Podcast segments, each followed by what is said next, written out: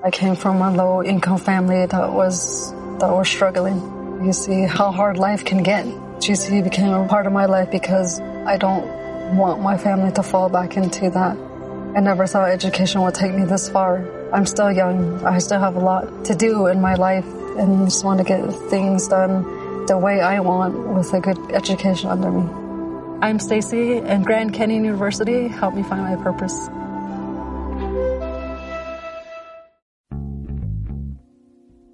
Bienvenidos a Wind Podcast. Una guía de supervivencia a la cultura pop. Tendencias, sociedad, marketing. Medios, emprendedores, historias y entretenimiento. Con Armando Ruiz.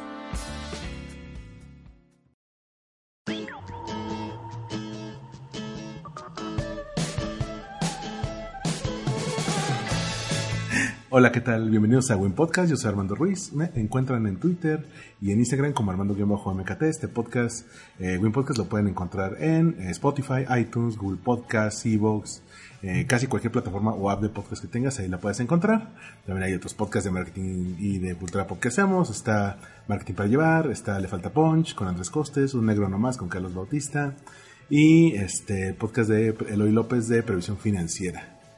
Este, y el día de hoy tengo una súper invitada, eh, a quien ya tengo un rato de conocer ahí poquito. Mm, creo que no, voy a decir cuánto porque sí, ya tiene... Pues, sí, ya. Ya tiene un rato. Este, yo me hice viejo, ella se quedó joven.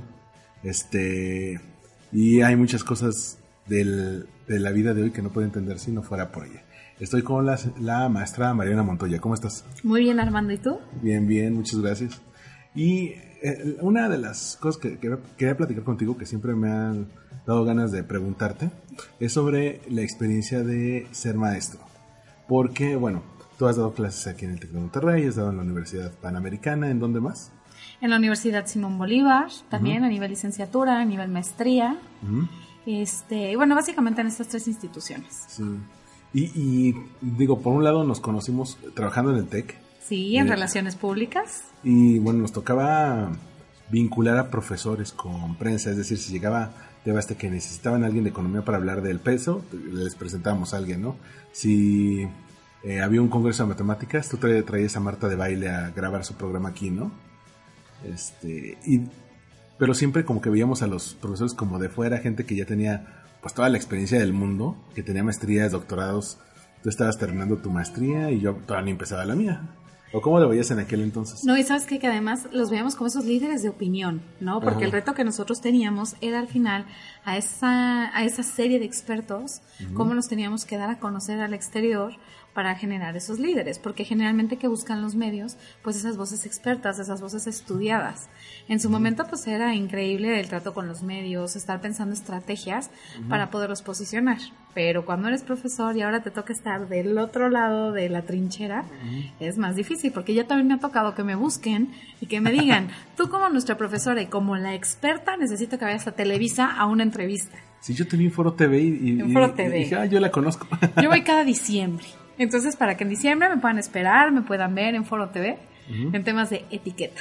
Porque ese es como mi tema de expertise, o al menos es en el que ya me he hecho como famosa, por así decirlo. No, y es, es rarísimo porque de, ya te ves en el lugar que tú te veías cuando estabas empezando en esto, ¿no? Sí, a mí de qué difícil. A mí de repente me, bueno, yo escribo en Entrepreneur y también me llaman para foros una vez con, con una campaña publicitaria y que en mi opinión y me, y me, llama la editora que es, eh, es, amiga y me dice oye pues este te puedo eh, entrevistar sobre esta campaña publicitaria y qué significa yo o sea, soy tu experto de referencia.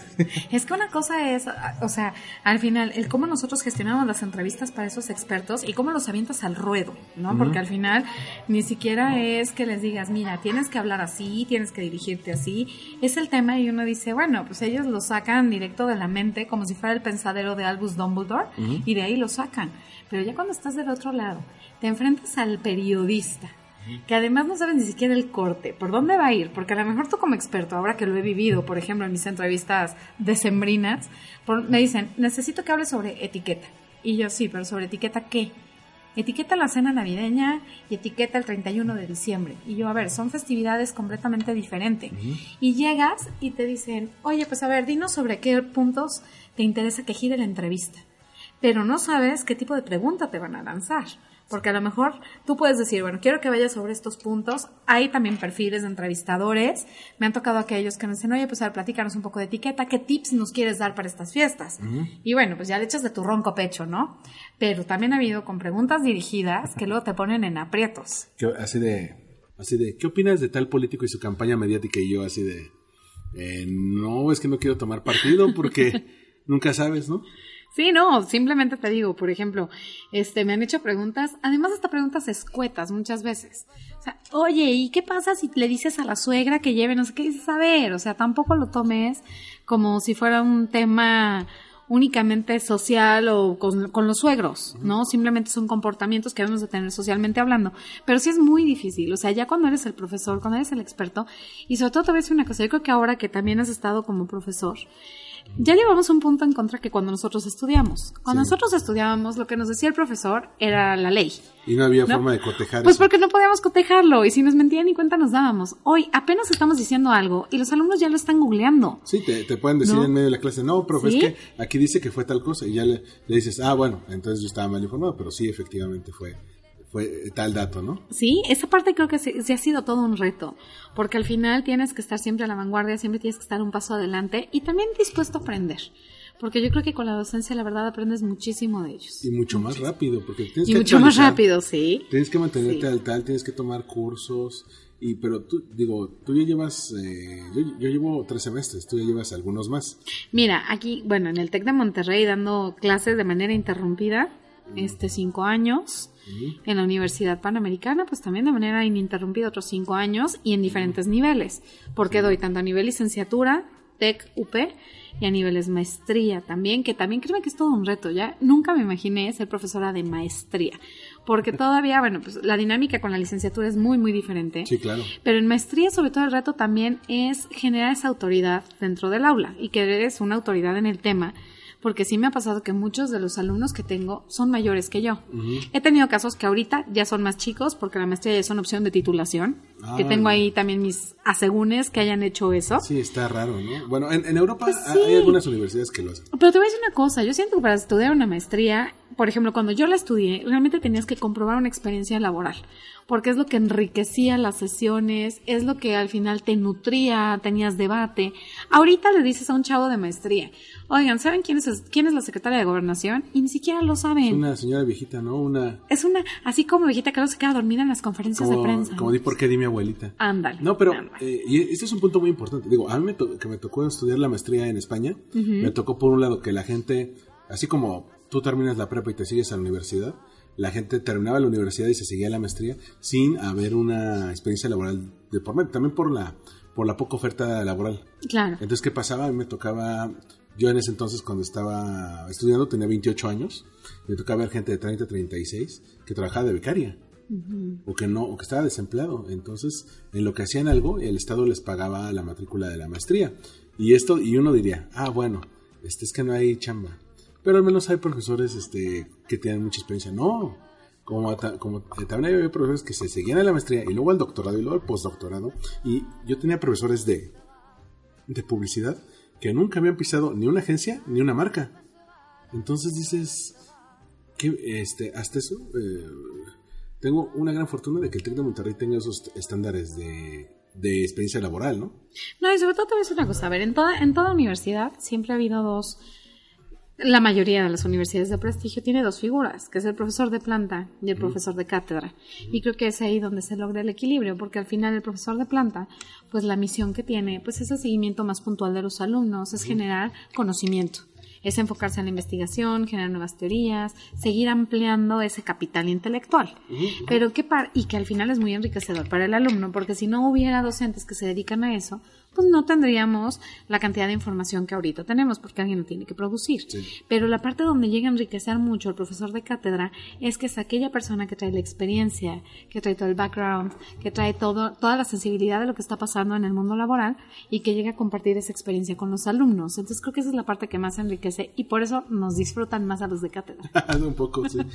bueno, es que a mí me sorprendió porque cuando yo llegué, tú eras de las mejor, bueno, siempre desde que tengo memoria ha sido de las mejor evaluadas. Me quieren, me quieren mis alumnos. Y, yo sí dije, yo de grande quiero ser como, ah, pues llevamos seis meses, pero bueno, este, no, dije, quiero ser como, como María, mi, este... Tu sensei. Y el, y el otro, y al principio del semestre también me fueron, me dieron mis números, y digo, todavía no te alcanzo, pero yo empecé a figurar en el, en el top. En el top ten. No, no sé si el top 10 o el top 15. El chiste es que. No me acuerdo, pero está. Pero, pero ya figura mi nombre y dije, ay, caray. Y se siente bien bonito, ¿a poco no? Sí. Aparte, tú, bueno, tú tienes eh, experiencia, has estado en universidades, has estado en relaciones públicas, has estado incluso en gobierno, en cuestiones de eventos y, y, protocolo. Digamos, de alguna manera, durante buena parte de tu vida laboral, hasta, digamos, me, una parte de tus 20, pues le godineaste. Fíjate que he tenido oportunidad, yo te voy a decir una cosa, yo, yo sí me considero una persona muy, muy afortunada. O sea, porque primero he tenido la oportunidad de aplicar mi carrera. Somos muy pocos los profesionistas que tenemos la oportunidad de estudiar algo y de aplicarlo en el entorno laboral. y la verdad. a transmitir el conocimiento, ¿no? Y aparte transmitir ese conocimiento. Pero sí te puedo decir que me considero afortunada ¿por qué? porque soy comunicóloga y porque he podido trabajar en muchas de las áreas de mi carrera porque he hecho comunicación interna, he hecho comunicación externa, he llevado manejo de crisis, he hecho relaciones públicas, he llevado eventos, he, he tenido relación también con los medios de comunicación, que es algo que me apasiona. He podido tocar diferentes vertientes que la verdad es algo que me apasiona y sobre todo la docencia. ¿Por qué? Porque creo que a veces tenemos tanto que compartir, hay tanto que decir y es la parte que más disfruto. Uno, porque estás a la vanguardia. Dos, porque bueno, pues tienes que ir a un ritmo muy acelerado, pero poderles decir a estas nuevas generaciones qué es válido, qué no es válido, en qué punto no se equivoquen. A mí me ha pasado muchas veces que me dicen, ¿a qué más te dedicas? Y yo, ¿cómo que a qué más me dedico? Sí, sí, sí, o sea, es que eres profesora. No. Como, si acabaras a las 2 de la tarde, ¿no? Sí, como si acabara a las 2 de la tarde o como si a lo mejor el, el nivel de enseñanza fuera sumamente básico. Que al final no tiene nada de malo, también es muy bueno porque justamente hay perfiles y alguien se tiene que encargar de desarrollar a la sociedad. Sí, como si llegaras a leerles, ¿no? Exactamente, pero te voy a decir una cosa, yo algo que les digo mucho es, a ver, les digo, no te equivoques, porque los que estamos en una universidad somos catedráticos. Nosotros damos cátedras y además tenemos un nivel de responsabilidad tan grande en las manos. A veces perdemos como un poco el foco de las cosas y no nos sentamos a hacer un alto. Pero los que estamos como profesores en una universidad, los que estamos de catedráticos, realmente tenemos la responsabilidad de los profesionistas de mañana. A lo mejor suena muy choteado si quieres, pero es una realidad y es un compromiso. Yo una vez se lo dije a unos alumnos. Llegué a reprobar a cuatro alumnos por haberse copiado en el examen. Si quieres, a lo mejor los alumnos lo vieron como una tontería en su momento. Y me decían, no, mía, Mariana, pero es que no nos copiamos. Les dije, a ver, chavos, hasta la falta de ortografía es igual en los exámenes, ¿no?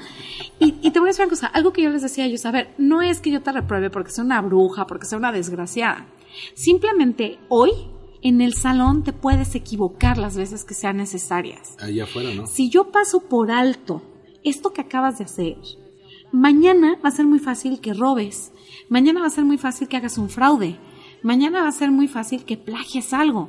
¿Pero por qué? Porque nadie te lo dijo. Entonces yo te tenía que corregir desde aquí para que sepas las cosas que no debes hacer. ¿no? Porque aquí es donde te puedes equivocar. O a una alumna que una vez puso unas cosas en redes sociales en torno a una institución educativa.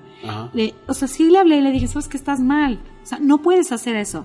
Digo, el día de mañana trabajas para una marca, en tu red personal pones algo en contra de esa marca y mañana no tienes trabajo. Pero esa es mi obligación, formarte, decirte en qué te estás equivocando para que el día de mañana no lo hagas. Por ejemplo, a, mí a los alumnos que van más rezagados, les digo, a ver, les voy a dar una oportunidad de ganarse algunos puntos extra. ¿Qué tienen que hacer? Tienen que hacer un plan de marca personal. Y no es de, quiero que me, quiero ser el mejor abogado de, del sur de la ciudad, no tienen que elaborar todo el aspecto de su vestimenta, la actitud, el comportamiento, el discurso, este, los cinco elementos de, de la identidad personal. Tienen que hacer un plan de redes sociales, tienen que hacer un plan de relacionamiento. Este, que les digo, a ver, todo esto va enfocado a quiénes van a ser cuando salgan de aquí. Y también, eh, justamente, qué bueno, qué chistoso que menciones lo de los reprobados, porque en uno, hace un par de meses, en un examen, me tocó una chica que yo tengo, yo siempre imprimo dos versiones del examen. Ella tenía todas buenas, siempre y cuando hubiera sido el otro examen. O sea, el mismo orden y todo. ¿Qué tal? Obviamente reprobó.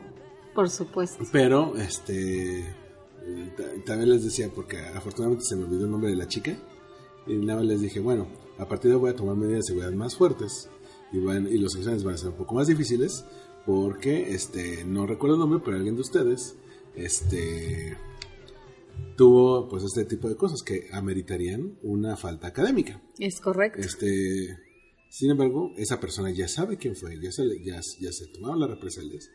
Ahora, esa persona no va a po- Imagínate que llegara tu amiga y te dijera, yo fui esa chava. No, qué horror. Eh, Que, que, que dijeran, el profesor me tiene eh, muy bien ubicado porque fui la persona que se voló el examen. También hay muchas cosas que, tú, que uno aprende siendo profesor. O sea, tú, por ejemplo, cuando diste el brinco, cuando dijiste, bueno, estuve de empleada fija de, en, alguno, en varios trabajos públicos y privados, y de repente se te da la oportunidad de, de ser profesora. ¿Tú cómo lo afrontaste? ¿Tú cómo dijiste, my God, ¿y ahora qué voy a hacer? Pues que mira, déjame contarte cómo fue que decidí entrar a la parte académica. Ajá. Digo, siempre fue una cosquillita que yo tuve. Siempre me llamó mucho la atención esta parte de compartir el conocimiento. Es más, desde que estaba en la carrera, por ejemplo, mis, al- mis compañeros, los burris, esos siempre llegaban. Y yo era aparte ñoña. Entonces llegaban y me decían, Montoya, a ver, cinco minutos antes del examen, aviéntame todo tu conocimiento. Entonces yo ya les decía, pues mira, esto, esto y esto. Y salían muy bien en los exámenes. Entonces que dije, oye, creo que se me da transmitir el conocimiento. Siempre me gustó. Pero ¿qué pasa? Salgo de Presidencia de la República, que era en donde yo estaba trabajando. Me estoy remitiendo a 2012. Tuve mucha, fíjate que cuando estaba en Presidencia de la República, mucha gente me decía, no hombre, a ti no te va a costar nada encontrar trabajo. Sí, Todas porque- las empresas te van a pelear. Porque trabajaste con el preciso. No, porque le estabas directo con él. Y sorpresa, cuando salgo, ¿cuál que te van a pelear? Al contrario, todo el mundo te cierra las puertas. En el aspecto de que estás sobrecalificado. A eso me Uh, enfrenté yo. O sea, es odioso cuando te es dicen lo peor que te pueden decir. O sea, estás sobrecalificada porque estás joven, estás sobrecalificada porque tienes maestría, estás sobrecalificada porque ganaste muy bien, estás sobrecalificada porque trabajas para el presidente. O me decían, es que, ¿qué te puedo ofrecer si trabajaste para el presidente de la República? A ver, eso no es la vida entera. Pero eso, pero eso habla muy mal de esas empresas, porque es así. de- Y de muchas. Y de muchas. Por ejemplo, el, la entrada del mensaje es, eres demasiado buena para este puesto. ¿Sí? Entonces, a Sí. ver, entonces, ¿qué perfil están buscando? ¿Un perfil mediocre? Sí. Un perfil que no tenga formación, un perfil que, eh, no sé, que cobre tres pesos o que diga, estoy dispuesto a que me pisoteen. Cuando una empresa dice eso, no, no le cae el 20, lo mal que está quedando. A mí- Exactamente. A mí, yo me acuerdo la primera vez que escuché eso fue con Philip Morris. Y, luego dije, qué bueno que no entré ahí porque ni fumo, entonces. Pero es que aparte, o sea, te frustra. Y te voy a decir una cosa, era, digo, no estuve mucho tiempo buscando trabajo porque también necesitaba darme un espacio para descansar. Pero pues también cuando ves que el dinero que tienes guardado se va yendo, se va yendo, pues también no vive uno del aire, ¿no? Sí. Entonces dije, ya me tengo que poner a buscar trabajo. Y de verdad, cada vez que me, que me decían que no, que porque estaba sobrecalificada, una noche estaba yo solita en mi recámara con toda la frustración. Y dije, a ver, ¿quién me puede valorar? ¿Quién puede valorar todo lo que viví con un presidente de la República? ¿Quién puede valorar mi preparación académica? ¿Quién, quiere, quién puede valorar mi currículum? Y entonces fue cuando dije, la universidad. O sea, realmente una universidad está ávida de gente preparada, de gente con experiencia, de gente con conocimiento. Entonces ahí fue cuando dije, creo que por ahí está mi nicho. Dije, por ahí me voy a ir. Y literal, dije, ahora, ¿cómo empiezo? Pues empecé a buscar, a ver cuáles son las materias que yo puedo dar. Comunicación interna, manejo de crisis, relaciones públicas, mercadotecnia, la, la. Hice mi lista y luego, ¿en qué universidades quiero trabajar? No, pues que en el TEC de Monterrey, en la Universidad Panamericana, hago mi mapeo de universidades y luego, ¿qué carreras tienen donde yo pueda dar? Las encontré y entonces mandé mi currículum y le dije, mira, yo acabo de salir de aquí, estoy muy interesada en trabajar contigo y podría darte estas materias en esta carrera. Y ahí fue cuando me hablaron, me entrevistaron y me incorporo como profesora. Y hoy es mi pasión, te puedo decir que es mi pasión. Está muy cañón porque aparte, mira, tú que has trabajado con agencias, Sí. tú que has también. trabajado con profesionales, con áreas de relaciones públicas, ¿cuántas personas conoces que tienen toda la experiencia del mundo, han dirigido equipos, eh, conocen de viva voz, conocen porque han trabajado ahí mucho de sus áreas que le podrían funcionar a los, eh, a los alumnos, a gente joven que está buscando este tipo de experiencia y no comparten el conocimiento? Claro. O sea, nada más se avientan 20 años trabajando en una empresa, nunca comparten ese conocimiento, entonces ellos se jubilan o los corren o se cambian de carrera y nunca dicen lo que yo he aprendido, ¿a quién le sirve, no? Ahora, que también te voy a decir una cosa, pero una realidad es que para ser profesor tienes que tener muchísimas habilidades. Por un lado, fíjate que hace poco me dieron una frase que me hizo reír mucho, pero tiene mucha razón. Me dijeron, de la docencia se come, mas no se cena. ¿Por qué? Porque tampoco es que ganemos las perlas de la Virgen. Ah, pues sí. O sea, sí nos alcanza a lo mejor para comer, pero ya no llegamos para la cena porque el presupuesto no dio. Pero te voy a decir una cosa. La gente que, yo creo que lo- los que nos dedicamos a la docencia es por amor. O sea, realmente Sí. por amor, por querer transmitir ese conocimiento, por querer poner nuestro granito de arena. Pero también necesitas tener muchas habilidades. Porque hay mucha gente que puede ser buenísima en lo suyo.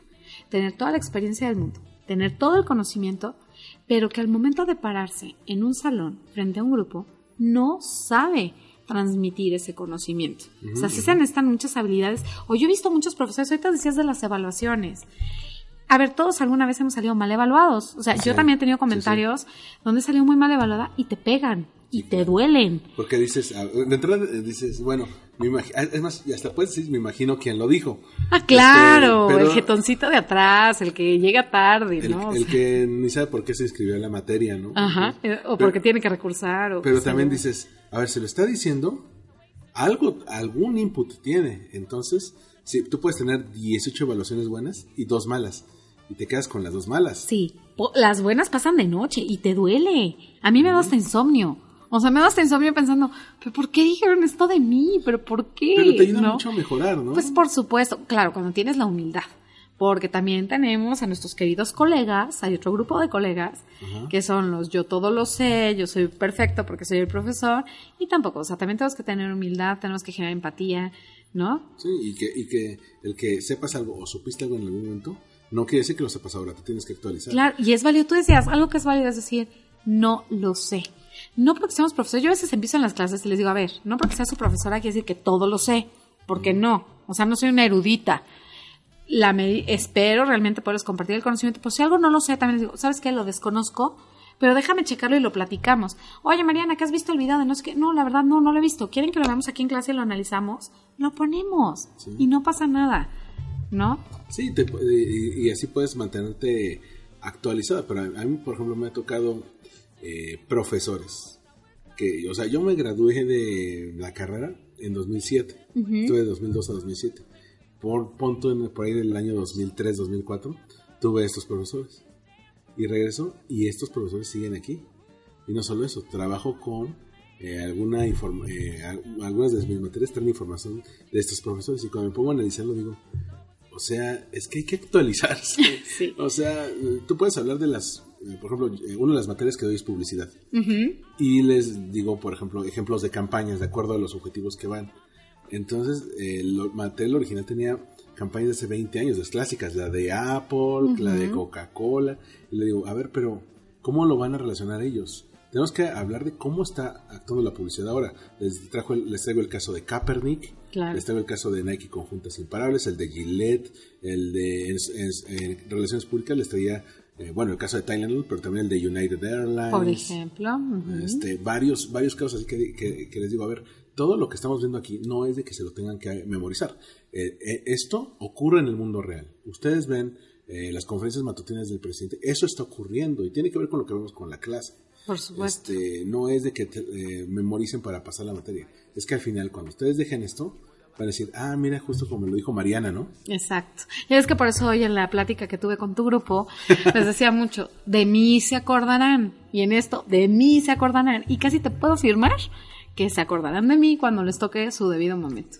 Está buenísimo, pero digo, es muy curioso esto de, de- de ser profesor. Sí. O sea, digo, yo, yo te veo como, como ejemplo a seguir, o sea, porque yo me acuerdo, eh, el primer día que entré aquí al TEC, que éramos, bueno, tú ya tenías como dos años aquí en INRP, este, yo venía de otra experiencia y dije, oh, venimos como, éramos unos mocos, teníamos como... Estábamos es chiquitos. como 25, 26 años, era Pues una sí, veintitantos teníamos, la verdad. Sí, o sea, En la covachita. en la... Porque Ah, hay que platicarles que tenemos una covacha por oficina. No tenía una sola ventana, había sido una bodega, hace unos ayeres, como de dos por dos. Lo- estábamos pegados a las escaleras de emergencia porque era una bodega que volvió a una oficina, que literal para pararnos teníamos que decir quién se paraba primero si no chocaban nuestras sillas. Sí, sí, sí. O, o- o luego, bueno, como no había ventana, aún así prendemos todas las luces, era lo más luminoso, de repente nos iban a visitar allá. Y, y- y- y- y nunca nos preguntamos, oye, por, a ver, es ahí, hay oficinas que tenían ventanas, ¿y por qué nosotros no los... Nunca no nos preguntamos, ¿verdad? ¿Por qué estábamos en esa covacha? No, No, y luego porque la te- pasábamos bien. Es que Con tu música.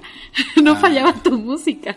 ah, yo era una persona muy ridícula en aquel Pero pero aparte era como el mood en el que llegabas. O sea, porque así como podías poner a lo mejor rock, de repente podías poner Los Ángeles Azules. repente- o sea, pasabas por todos los géneros dependiendo de cómo andaba tu humor ese No, y aparte era, era un maldito curso, ¿te acuerdas que se tenía como la foto con la novia de aquel entonces? Ah, claro, cuando o le hacías caricaturas que le dibujabas. Ah, eso siempre lo he hecho. Pero este, pero bueno, estuvimos como un año y luego te fuiste a presidencia Sí. y... Tú no, viviste conmigo todo el proceso, Sí, me ayudaste al book que me pedían. hacer el, el book, pero eh, de repente, bueno, te vas tú, se va nuestro entonces jefe. Y la... Nuestro el- sensei de Relaciones Públicas, sensei- Saludos a Alejandro Castro, tipazo, Ramírez Santaella. sí, el máster de Relaciones Públicas del TEC. Yo siento que él, este... Él es un gran elemento del TEC y el, y el TEC tiene que valorarlo más, porque por todo lo que ha, lo que ha salvado al, al TEC en muchas cosas. Y mira que tan lo han valorado que se fue Ajá. Regresó con bombo y platillo el buen Alex. Que déjame decirte que en su momento me lo quise llevar a presidencia conmigo. Lo quería para eventos. Ajá. Pero pues bueno, como todo siempre hay compadrazgos y demás. Y realmente yo no tenía fuerza en presidencia de la República porque pues a mí nadie me recomendó y nadie Eres- me apadrinó. Eres la nueva. O sea, era la nueva, ¿no? Pero la verdad el perfilazo de Alex, único, nuestro sensei. Pero bueno, en aquel entonces te vas tú, se va Alex, y la labor que era de cuatro personas, cae en dos. y luego resulta que, pues, este, un punto de 75% de esa, de esa labor caía en mí. Sí, sí lo creo. Entonces reclutamos a alguien más del equipo que se ha convertido en una gran amiga. Se llama, se llama Roxana Rojas, ha, tenido aquí, ha estado aquí invitada. Y excelente diseñadora además. No, es una, es una, Es una máster. Una, una gran, gran profesionista. Eh, recién acaba de dar una conferencia en, en- en UK ¿A poco? sobre eh, las ventajas de emprender en UK. Ya se terminó su maestría ya. Después de que vio me pidió consejo de cómo irse, se fue, regresó al doctorado y ahora está ya emprendiendo. Wow. Este, y bueno, Y una mujer muy, muy inteligente y muy linda. Y saludos a Rox. Entonces, lo- en total que este, ella era, con Rox éramos tres, luego se llevan a Rox a otra área y ahora, ahora sí to- casi todo era caía en mí. No, no. Y dije, eh, ya, esto ya no es divertido, me cambié a el Museo Interactivo de Economía, donde te trae ganado creo que el doble, entonces ya es... Ya era ganancia, ya era algo. En- pero con el tiempo, regresé a la maestría, veo eh, agencias, eh, me tocó trabajar en agencias, me tocó trabajar en corporativo, y veo tantos errores que son de primaria, o sea, que, que dices, es que esto es sentido común. Que es el menos común de los sentidos. Esa- Exacto, y digo, oye, ¿y por qué no gente que se dedica a relaciones públicas, por qué no se forma? Hay muchas eh, empresas que tienen área de comunicación que no se forman. Sí. Y buscan al, al becario, al que cobra barato y eso. Y dije, bueno, si yo estoy viendo esto, que está escrito textos de esto, que he platicado con periodistas que me dicen qué es lo que no les gusta, que, ¿por qué no podría llevar esto a un aula? E hice una primera prueba y no me quedé. Y dije, a lo mejor yo no sirvo para esto. Pero esto, esto fue onda 2014. Ajá. Y un par de, unos tres años después, este, me vuelvo a encontrar contigo y, tú ya estás aquí. Que nunca perdimos el contacto. No, Eso también hay que dejarlo claro. A lo mejor no nos veíamos, pero Facebook nos mantenía. El chisme. No, y, y la verdad, algo que tengo que reconocer de ti es que eres un excelente amigo porque siempre buscas estar presente, siempre estás en contacto, que si desayunar, cenar. Por ahí tenemos todavía una comida pendiente con un buen amigo periodista que acaba de ser papá, El otro día lo, lo vi. que no se me ha hecho verlo, Genaro, Ya le regalé algo para su baby. para su bebé que está Ay, precioso. precioso. Sí, sí, sí, tenemos que armarlo, pero, bueno. Pero nunca perdimos el contacto. No, nunca. Aún nunca. así, pues, ah, digo, yo te vi en, en presidencia y tú no sueles ser el que pones todo de, de tu trabajo. O sea, Sí, no, no, no. pones algunos aspectos clave, hoy una plática, este, hoy voy de viaje, por un- una cosa, y de repente veo que esta es de profesora y te pregunto, ¿cómo lo hiciste? O sea, Sí. porque yo porque igual cuando te dicen que no, te sientes como el más inútil, dices, No "Es sirvo para esto". No sirvo para esto, porque aparte mm, me evaluaron profesores que me dieron a mi clase y digo, no, es que ahora resulta que es el estándar. este, y, dijo, y dije, a lo mejor no, eh, no sirvo para esto. Y de repente me, me, eh, me- me cuentas de una oportunidad que se abre y resulta que, el- que, que, era, que era un pro- que el, el- el profesor que, que llevaba eso era con quien habíamos trabajado en relaciones públicas. Entonces ya sabía, ya sabía cómo trabajábamos y qué resultados dábamos. Sí. Entonces nos, nos dice, bueno, eh, adelante, te, eh, te puedes, puedes intentarlo, pero recuerda que aquí se te evalúa y recuerda que aquí no, no, no es este no es algo sin rigor. Tienes que tener tus sílabos, tienes que tener tu- tus clases, tú, des- tú, tú decides cómo, eh, cuál es tu estilo de enseñanza, pero recuerda que te van a evaluar los alumnos. Pero pues, por ejemplo, a mí es algo que como me frustra y no tiene que ver con el tema de que no se evalúen, que bueno. Pero, por ejemplo, veo ahora socialmente cómo la arman en grande porque los profesores van a ser evaluados y si voltearan a ver que en las universidades privadas sí nos evalúan, si hay un rigor de estándar y no nos andamos manifestando y tomando el zócalo de cada estado. Es que justamente por eso, eh, lo- ya lo vemos como, como una parte natural del Pues proceso. claro, y que en cualquier empresa, no nada más como profesor, en cualquier empresa te tienen que evaluar Sí, y viene ese reconocimiento, esa retroalimentación para crecer. Sí, porque ¿qué pasa si no hay una evaluación de desempeño y la gente se ahuevona? La gente Sí, se, vuelve, verdad. se vuelve floja, se vuelve mediocre eh, y cree que lo sabe todo. Y, Exactamente. cua- y cuando estás eh, como dueño de una empresa o de una agencia o de un gobierno, y estás invirtiendo dinero en la gente, lo peor que puede hacer es que la gente no esté bien preparada. Sí, es lo peor que puede haber. Digo, ya ves a algunos fans de la 4T, Sí, sí, sí. como, como lo que pasó con este chico de comunicación de Conacit. No, bueno, lamentable. Era uno que era cholo, ¿no? No. Lamentable, tristísimo y lamentable, como diría por ahí un amigo mío. La verdad. Y bueno, esta parte, eh, para entrar en esta última, última parte de la plática, en estos eh, cinco años que has dado clase, ¿qué has aprendido? Digo, yo eh, te digo que a pesar de que sigamos en contacto, una vez te veía de frente y luego unos años después te veía de frente, digo, aquí hay dos Marianas, pero tú, desde tu punto de vista, ¿cómo has cambiado? ¿Qué ha cambiado en ti a partir de que dijiste, pues, este, voy a integrar la docencia a mi vida? Híjole, ¿qué ha cambiado en mí desde que decidí integrar la docencia? Por un lado, pues sí me volví más sensible ante lo que ocurre en el día a día con las personas, porque te voy a decir una cosa, no solo eres profesor, te vuelves psicólogo, te vuelves coach, ¿Te han llegado a pedir eh, consejo? Hoy, hoy- Mucho, mucho. Fíjate que yo creo que la parte más enriquecedora es cómo dejas marcada a una persona. Creo que eso es lo que más he disfrutado, lo que más me llena. El hecho de poder dejar mi huella en ellos y que pasen los años, porque yo te puedo decir que en estos cinco años he visto muchas generaciones salir. Digo, ya sueno como viejita, no, no, soy, no estoy viejita, tengo 35 años. Pero, o sea, en verdad, verlos salir y que se acuerden de ti, el que me escriban, por ejemplo, tengo muy marcados algunos, digo, to- de todos mis alumnos me acuerdo, a lo mejor no los nombres, muchos los tengo en redes, este, el hecho de que pasan los años y me escriban pidiéndome un consejo, o Mariana, fíjate que tengo esta situación, ¿qué puedo hacer? Fuiste, este, fui tu alumna hace tres años, pero en especial hubo una que fue el primer grupo que tuve, al cual tenía yo terror.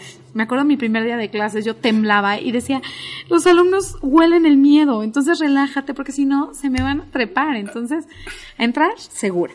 Pasó el tiempo y esta niña se fue a hacer un posgrado en comunicación política a Washington. Sí. La sigo teniendo y me mandó un mail y tengo muy presente que me puso que ese era el primer paso para poder llegar a ser lo que su profesora era. Wow. Para mí eso, o sea, te juro, me acuerdo, me dan otras ganas de llorar. De hecho, lloré ese día. Porque decirme que era el primer paso para llegar a ser como yo, o sea, que era la figura que admiraba, bueno, para mí fue todo, todo. Este, alumnos que, por ejemplo, hoy te puedo decir, que también es mi orgullo, que exalumnos hoy me han contratado. Exalumnos ahora son mi fuente de empleo. Así de que queremos que nos, ayudes, que nos ayudes con este proyecto. Sí, no, ha sido de que, o sea, por ejemplo, algo que nunca me imaginé en mi vida.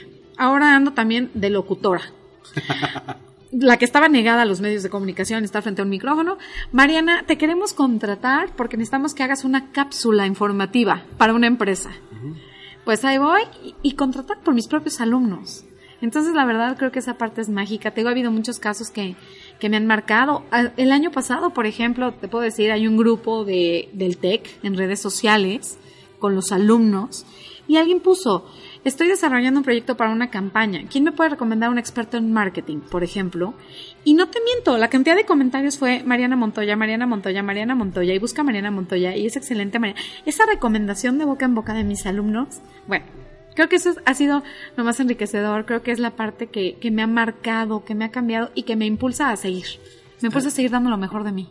Está increíble ese tipo de, de pequeñas perlas que uno no espera. Sí, Digo, sí. a, a mí, digo, se me han acercado alumnos desde, hoy tengo esta duda con quién me puede acercar si, no sé, algún problema con mi novio. con Temas así. personales, Personales. también. Muy fuertes. Este, igual al- alumnos que me dicen, oye, eh, oiga, profe, yo, yo estuve con usted el semestre pasado y estoy haciendo una campaña para tal. Ah, ¿me, puede, ¿Me puede dar su feedback de qué le parece estos diseños que hice? Y ya, ya se los decía, o, o sabe qué, profe, hay una manera de, de marcarle. Está, o incluso alguna vez hasta me defienden. Sí. O sea, una vez en, en Twitter, yo de repente comparto información, hilos, eh, y hice un hilo sobre los tours de prensa y qué Ok. tipo de tours de prensa hay. Ajá. Entonces puse que, bueno, como parte de las relaciones públicas, in- incluye eh, impactar positivamente la reputación de, ya sea, puede ser de una película, puede ser de, de una empresa, algo así, este, que al final se traduzca en menciones positivas. Claro. No solamente prensa, sino en general eh, una buena reputación. Y me, eh, me escribe una, una chica de una famosa agencia, que no puedo decir el nombre porque, pero, pero, pero lleva a Facebook y a Instagram. ok. Y me, y me dice, ¿cómo, ¿cómo se nota que no sabes nada? Tus alumnos deberían aprender otras cosas. Deberías enseñarles mejor. Eh, ¿Cómo sabes, cómo crees que esos son los tours de prensa? Le digo, bueno, deja desarrollo el tema y, y para que veas que, porque lo, lo juzgó por el primer tweet. Claro. Este, y eh, yo tengo un, un- un esquema muy fácil para quitarme ese tipo de personas, porque aparte son RP, son RP de alto nivel. Bueno, se sea, dicen. Son vicepresidentes. Se dicen. Sí, RP. se dicen RP, pero en su Twitter no tienen ni foto personal, ni cargo, ni empresa. Pero lo que, pero tuvieron el mal tiempo de poner su nombre. Ok. Entonces, esta chica se la busqué y, y así, rápido, LinkedIn, nombre tal, relaciones públicas. Y si, ¿por qué me está siguiendo? Porque sabía que me estás. Bueno, es vicepresidenta de tal agencia. Ok, ¿quién es el nombre del el, presi- el director de esta agencia? Fulanito de tal. Por favor, te pido que, que no te estés peleando porque un RP peleonero no funciona. Si te sigues peleando, tendré que decirle a fulanito de tal. Se cayó. Y luego, como a la, a la media hora, uno de mis alumnos, este, eh, el profesor Armando es uno de los mejores que he tenido y que más me ha enseñado para este tipo de cosas. Este, as- así que, eh, así que estoy muy orgulloso de lo que he aprendido de ahí. Y le dije, ¿ya ves? Ese tipo de... de- Y esas son relaciones públicas verdaderas, porque no lo estás diciendo tú, lo están diciendo terceras personas de ti. ¿No? Pero es la parte que enriquece, o saber cómo esos chavos te siguen buscando a lo largo del tiempo, cómo te reconocen, cómo te agradecen. Creo que al final, más allá de la evaluación, el que sigas presente en ellos, aunque pasen los años, creo que es la mejor manera que, que te puedes retribuir la docencia. Y ahora, como última pregunta, en estos años por venir, eh, ¿te gustaría hacer de esto como que siga siendo parte integral de, de tu carrera o, o- o dices, bueno, lleg- llegará el tiempo en el que cumpla mi ciclo como profesora? Ay, no, al contrario. O sea, yo me veo jubilándome en la parte do- docente. O sea, de- siempre ha sido uno de mis planes de vida, mis planes de carrera. Es más, si yo pudiera, ahorita obviamente no puedo, pero si yo pudiera me enfocaba completamente a ser un docente de tiempo completo. O sea, me encanta. Y es más, hasta quisiera poder tener más tiempo para poder preparar de lleno mis clases, de meterme a estudiar más cosas, más casos de estudio, para poder hacer esas clases casi perfectas, ¿no?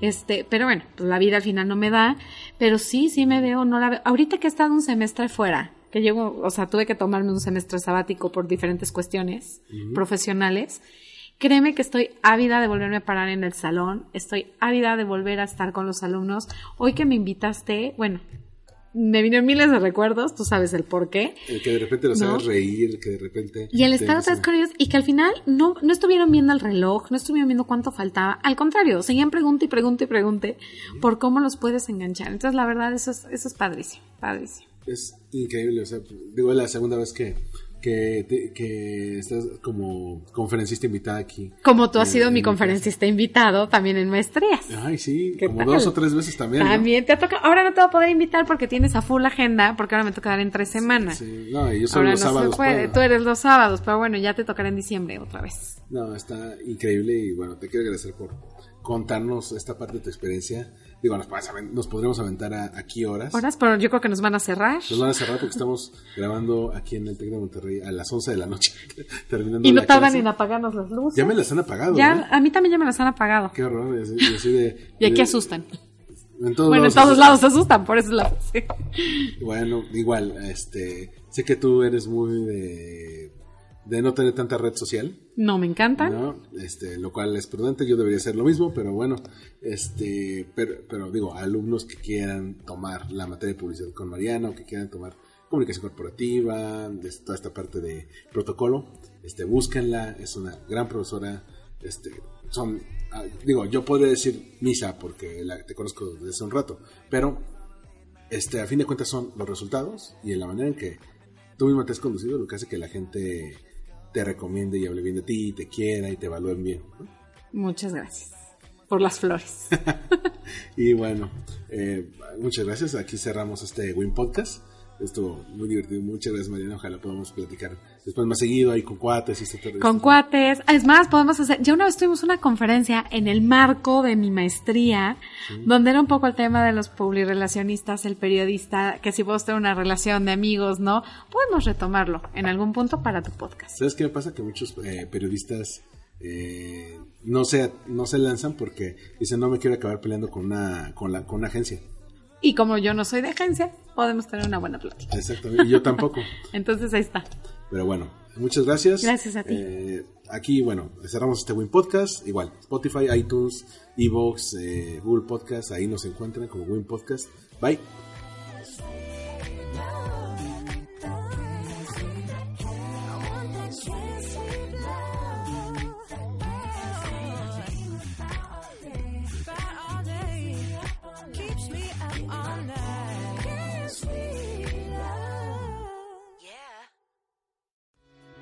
Esto fue Win Podcast, Una producción de All We Need Is Blog.